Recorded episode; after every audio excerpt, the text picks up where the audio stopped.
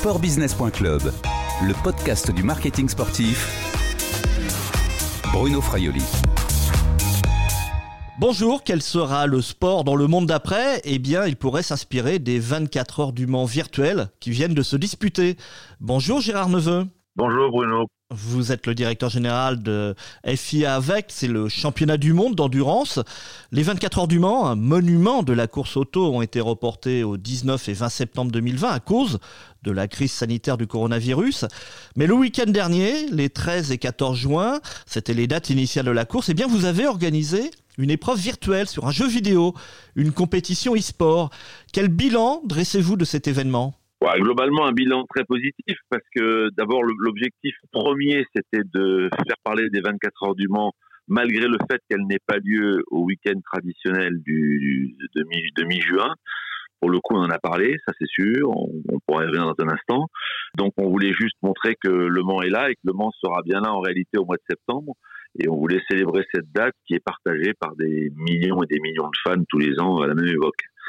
Euh, la deuxième raison, c'était aussi d'entretenir un lien avec l'ensemble de ce qu'on appelle le paddock, c'est-à-dire les compétiteurs, les, ceux qui font la compétition, mais également les partenaires, les constructeurs, les teams, etc., les médias qui nous suivent. Et là encore, pour le coup, ils ont eu de quoi faire le week-end dernier. Ensuite, il y avait derrière tout ça euh, l'idée d'un défi un peu technologique, qui était de, de repousser le curseur un peu plus loin. À épreuve sportive exceptionnelle, on a essayé de mettre en place une épreuve virtuelle exceptionnelle c'est aux gens de dire s'ils pensent que ou pas que l'objectif a été atteint, mais les retours sont de toute évidence très positifs.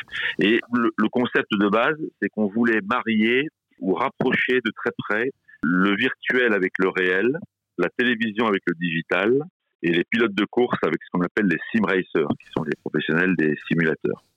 C'est cette euh, alchimie qui euh, nous a permis d'obtenir les résultats qui sont ceux qu'on connaît pour les 24 heures du Mans virtuels. Est-ce que l'on peut parler de succès d'audience? Oui, parce que ce sont des records absolus. On travaille encore sur les chiffres, mais on sait que euh, en e-sport, euh, on est, on est au-delà des 10 millions d'audience euh, dans le monde. Je pense qu'on est même plus près des 15. On attend encore les derniers chiffres sur des pays importants, mais on a, pour un jeu e-sport, c'est juste colossal j'avais deux chiffres intéressants. L'audience sur Eurosport France, c'était euh, plus de 360 000, je crois, et sur l'Europe, c'était plus de 4 millions. Donc c'est pour un pour du e-sport, oui, pour du virtuel, c'est très fort. En termes de réseaux sociaux, puisque je rappelle que la plateforme numéro un pour diffuser des jeux virtuels, c'est évidemment le digital, à travers des plateformes identifiées, on n'a pas besoin de rappeler, mais qui sont des plateformes très classiques et très génériques on est en plusieurs dizaines de millions, on dépasse les 80 millions. Donc c'est absolument extraordinaire, c'est une puissance totale. Et évidemment, tout en découle. Presse écrite, il y a eu plus de 1500 articles rédigés entre le 9 et le 16 juin dans le monde entier euh, pour une surface potentielle de plus de 3 milliards de, lecteurs. L'audience a été au rendez-vous de l'événement ou le rendez-vous a trouvé son public en tout cas. Vous avez dit à l'antenne que finalement ces 24 heures virtuelles avaient eu plus de diffuseurs que les 24 heures réelles. Elle n'a pas eu plus de diffuseurs, mais elle a eu des diffuseurs plus puissants sur le marché américain, par exemple. Le principe d'avoir euh, ESPN, euh, voilà, pour l'instant, on l'avait pas au 24 heures du Mans, donc c'est plutôt une bonne chose. Et ça veut dire que simplement, dans les discussions qu'on a entamées avec les chaînes de télévision ou avec les différents partenaires, c'est vrai que le, e-sport a généré un intérêt qui nous a complètement surpris. Quand vous arrivez et que vous dites on fait les 24 heures du mois si vous êtes intéressé, bon, vous n'êtes pas surpris quand les gens prêtent attention à votre offre. Mais quand vous arrivez et que vous proposez un jeu virtuel à de la télévision, même si le contexte s'y prête, comme on le sait avec une, baisse des productions sportives en direct, le sport reprend petit à petit, mais très lentement, et, qu'il y avait un manque de programme pour les, pour, les diffuseurs, on a été surpris de ce retour. Et puis la deuxième chose qui est importante de dire aussi, c'est que dans l'approche de l'événement, on a pu faire avec le virtuel ce qu'aujourd'hui on ne sait pas faire avec le sport réel. C'est important parce que c'est on a peut-être vu là une architecture de ce que sera le, le business model à l'avenir. C'est-à-dire que on ne peut plus opposer le digital à la télévision. Jusqu'à maintenant, en gros, euh, la télévision exigeait des exclusivités. Elle payait des droits pour ça. C'est en général c'est le principe. Et ensuite, euh, depuis quelques années, elle commençait d'ailleurs à décliner euh, ces exclusivités sur leur propre surface digitale, sur leur propre plateforme digitale. Un bon exemple avec Eurosport et Eurosport Player, par exemple.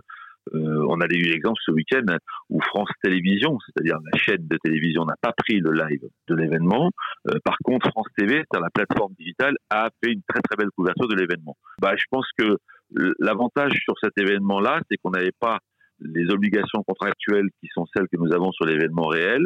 Et on a donc pu tenter quelques combinaisons différentes. Et une grande leçon, c'est qu'aujourd'hui, la plateforme digitale, c'est-à-dire la liberté d'accès pour le programme sur toutes les plateformes digitales sans exclusivité, apporte une audience qui peut être égale ou supérieure à celle que la télévision propose.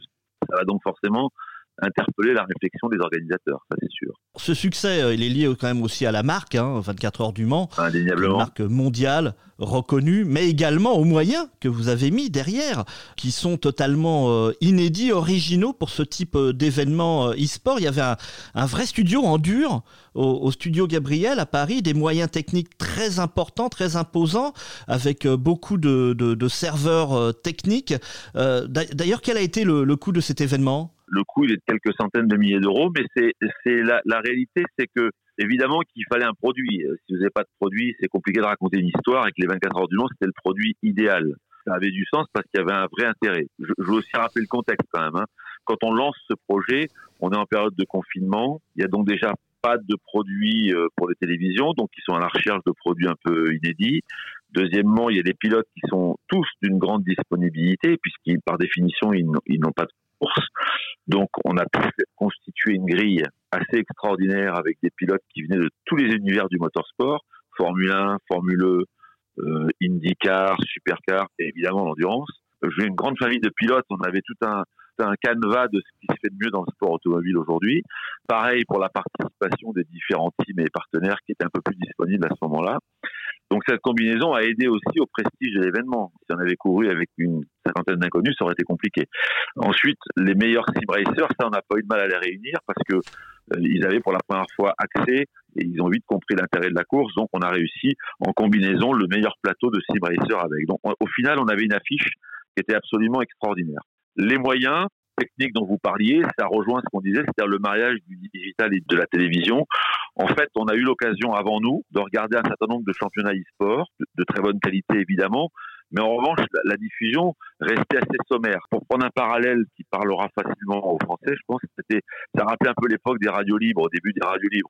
On bidouillait avec trois émetteurs et puis on, essayait de se débrouiller, de faire un truc sympa. C'était d'ailleurs très sympa, mais euh, la qualité n'était pas forcément euh, au rendez-vous, la qualité technique. Et là, les jeux, bah, quand vous avez quelqu'un qui euh, commente en live streaming depuis chez lui, qui n'a pas de graphique, pas de data, et la course a, beau être spectaculaire, les pilotes ou les, ou les sim racers de faire de leur, de mieux, leur mieux, c'est assez compliqué à suivre au bout d'un moment. Là, ce qu'on a voulu faire, c'est justement essayer d'apporter la combinaison qui manquait complémentaire, avec une mise en image de haute définition, avec des commentateurs qui parlent avec un son de haute qualité, ce qui fait que c'est, on l'écoute avec plaisir, avec des graphiques qui soient des graphiques très intéressants. Alors, on n'a pas eu de grandes difficultés parce qu'on les a déjà, ces graphiques. On les utilise pour le championnat du monde d'endurance et évidemment pour les 24 heures du Mans. Mais il fallait récupérer l'ensemble des datas auprès de la plateforme de jeu, donc du Studio 397 pour le compte d'Air Factor 2, les convertir et les réadapter avec nos graphiques qui eux-mêmes renvoyaient l'ensemble de ces données euh, au quart de, régie finale. Ça, évidemment, a changé beaucoup de choses parce que l'habillage a fait que euh, ça a été très spectaculaire, au-delà de la très bonne qualité des images. Alors, on peut parler évidemment de, de retour sur investissement également. Euh, euh, est-ce que c'est le cas? Vous avez eu des partenaires, notamment originaux, hein, pour, pour, pour cet, cet, événement. Vous avez pu toucher également, sans doute, un public nouveau qui pourra vous intéresser pour les compétitions dans, dans le monde réel. Alors, je, vous confirme que c'est une opération bénéfique, évidemment. Euh, bon, on avait, on n'avait pas prévu de perdre de l'argent au départ. Le, disons qu'on s'était dit, euh, euh, vu les moyens qu'on met en place, il s'agit au moins de ne pas en perdre. Bon, la partie marketing a suivi de la même partie, de la même manière que la partie média ou que la partie audience, et euh, elle a été euh, un peu au-delà de nos espérances. Mais euh, c'est la combinaison, encore une fois, c'est l'alchimie de, tous ces paramètres qui a permis ça. Quand vous annoncez la grille qu'on annonçait là, vous, vous aiguisez l'intérêt d'un certain nombre de partenaires qui d'un coup disent voilà, c'est du sérieux. Je rappelle aussi que le jeu du digital, c'est qu'on a on a fabriqué nous-mêmes le matériel, c'est-à-dire que on a proposé à l'ensemble des teams, des pilotes, des partenaires d'avoir gracieusement et de manière euh, tout à fait disponible l'ensemble des produits qu'on était en train de réaliser pour faire la promotion de cet événement. Et évidemment, c'est le principe du digital, c'est viral. Donc, euh, ils le reprennent, se l'approprient un peu, le personnalisent et le diffusent. Quand vous avez des têtes d'affiche euh, qu'on a qu'on a reçues euh, et qu'on a accueillies avec plaisir sur cette course, et eh ben les relais, les échos ne sont que plus forts. Pour le partenaire, donc ça a aidé. Donc l'opération est tout à fait profitable, c'est juste. Au niveau des audiences, c'est aussi euh, tout à fait à la hauteur de ce que de ce qu'on souhaitait, même au-delà. Il y a-t-il certaines expériences dans cette course virtuelle qui pourront être utilisées finalement dans, dans la course réelle? C'est une très très bonne question parce que on, est parti exactement à l'envers de ça. C'est-à-dire que quand on a créé cet événement, notre métier de base, c'est d'organiser des courses réelles. Je, rappelle que c'était pas une découverte. On a déjà une, filiale euh, au championnat du monde qui s'appelle Le Mans eSport Series, que j'anime avec un groupe de spécialistes euh, américains et anglais et français, et qui fait un championnat parallèle au championnat du monde, avec une finale à l'occasion des 24 heures du Mans, un prize money de 100 000 dollars, avec 50 à 60 000 joueurs tous les ans qui évoluent sur cette plateforme. Donc c'était pas tout à fait une nouveauté. Mais on n'est pas non plus les très très grands spécialistes du jeu. Donc on s'est entouré de, de, de gens très compétents et on a regardé comment on pouvait procéder à cette alchimie, à cette rencontre entre le réel, le virtuel, le digital et la télé, et euh, le pilote et le sim racing, c'est-à-dire le sport réel et le sport virtuel. Lorsqu'on a fait ça, on est parti de ce que le réel pouvait apporter au virtuel. Et donc, par exemple, on a euh, associé un directeur de course. Ça a l'air de rien, mais quand on a mis le directeur de course FIA, qu'on a l'habitude, qui s'appelle Eduardo Freitas, il a permis de faire un encadrement sportif qui fait que dans cette course, même les sim racers se sont pliés au jeu de la règle sportive. Il y avait par exemple un règlement sportif de 25 pages. C'est pas le cas dans tous les autres jeux virtuels puisque le sport n'intervient pas au même niveau. Donc on a pris un certain nombre d'idées comme ça qu'on a les graphiques dont on parlait il y a un instant, un bon exemple. On a pris les graphiques du réel et on les a introduits dans le virtuel pour une meilleure compréhension, une meilleure lecture du jeu et pour que ce soit plus interactif. Maintenant, avec le retour de ce week-end, ce week-end nous aurait plutôt inspiré avec des choses intéressantes du virtuel qu'on voudrait apporter au réel. Je vais prendre deux, trois exemples assez simples. D'abord, la façon de, on l'a évoqué tout à l'heure, dont on va distribuer à l'avenir ce type de compétition. Vous savez, une course de 24 heures sur une chaîne de télé aujourd'hui, c'est très compliqué. Hein. Un programme qui fait plusieurs heures sur une chaîne de télévision, c'est compliqué. Par contre, le digital est un bon relais pour ça. Donc peut-être qu'on va redistribuer un peu les cartes là-dessus. Un autre exemple très intéressant va se porter par exemple sur euh, l'approche qu'on a faite par la structure du programme lui-même, les interviews. D'habitude, on recherche tout ce qui est en live et sur le terrain. Là, on a vu qu'avec les moyens technologiques à notre disposition, on pouvait réunir aux quatre coins du monde des invités prestigieux. Ça prenait 10 minutes de leur temps et les introduire dans ce programme. Et donc, on avait des moyens très rapides d'avoir un plateau incroyable d'invités qui sont venus apporter des respirations. Et on peut multiplier les exemples à l'infini. On a fait fameux concert virtuel, bon, qui est enregistré en plateau avec euh, avec en l'occurrence, c'est le concours de, de Universal. On a monté cette opération apporter une respiration dans le jeu, c'est des choses qu'on pourrait étudier dans nos programmes à l'avenir également. Ça peut être un bonus, c'est quelque chose qui peut être intéressant. On a eu euh, tout un nombre d'approches comme ça qui sont très très très pertinentes et qui vont sans doute nous faire réfléchir sur la façon dont on mettra ces programmes en place. Un, un autre exemple très intéressant, très sensible celui-là, dans le sport réel, on met un certain nombre de barrières obligées qui sont le fruit de beaucoup d'expériences les officiels ne parlent pas à l'extérieur, par exemple. Et là, on avait tout sur un plateau, que ce plateau était, tous les différents pôles d'animation étaient sur le même plateau de télévision qui lui-même était euh, à huis clos, hein, comme les conditions l'imposent. On avait toutefois des commentateurs qui étaient sur place, que ce soit les commentateurs français qui travaillaient pour le signal français ou les commentateurs anglais, et eux avaient accès régulièrement euh, à l'arrière de la direction de course pour venir prendre des informations et être plus pertinents dans leurs commentaires. Eux nous ont dit ça c'est juste exceptionnel. C'est-à-dire ça nous a évité de dire des bêtises et on avait des informations en temps réel qui enrichissaient totalement nos commentaires. Bon bah ça c'est des choses. À l'avenir faut pas trouver un espèce de sas euh, ou une possibilité pour qu'il y ait une meilleure communication. On a, ça nous a en tout cas donné beaucoup d'idées, ça a ouvert beaucoup de pistes. Et une chose est certaine, pour répondre à votre question euh, de manière plus synthétique, ce week-end virtuel a ouvert des perspectives infinies et absolument passionnantes. Il y aura-t-il une édition 2021 de ces 24 heures du Mans virtuel? C'est beaucoup trop tôt pour le dire. En plus, c'est pas une décision qui m'appartient. On avait obtenu le feu vert de Pierre Fillon, le président de Tommy Club de l'Ouest, qui, qui, nous a absolument aidé à monter cet événement avec la CO. Et, et Pierre Fillon avait, avait, vu dans cette euh, opportunité une vraie occasion de, de, valoriser, de faire parler la marque. C'est plutôt bien positionné.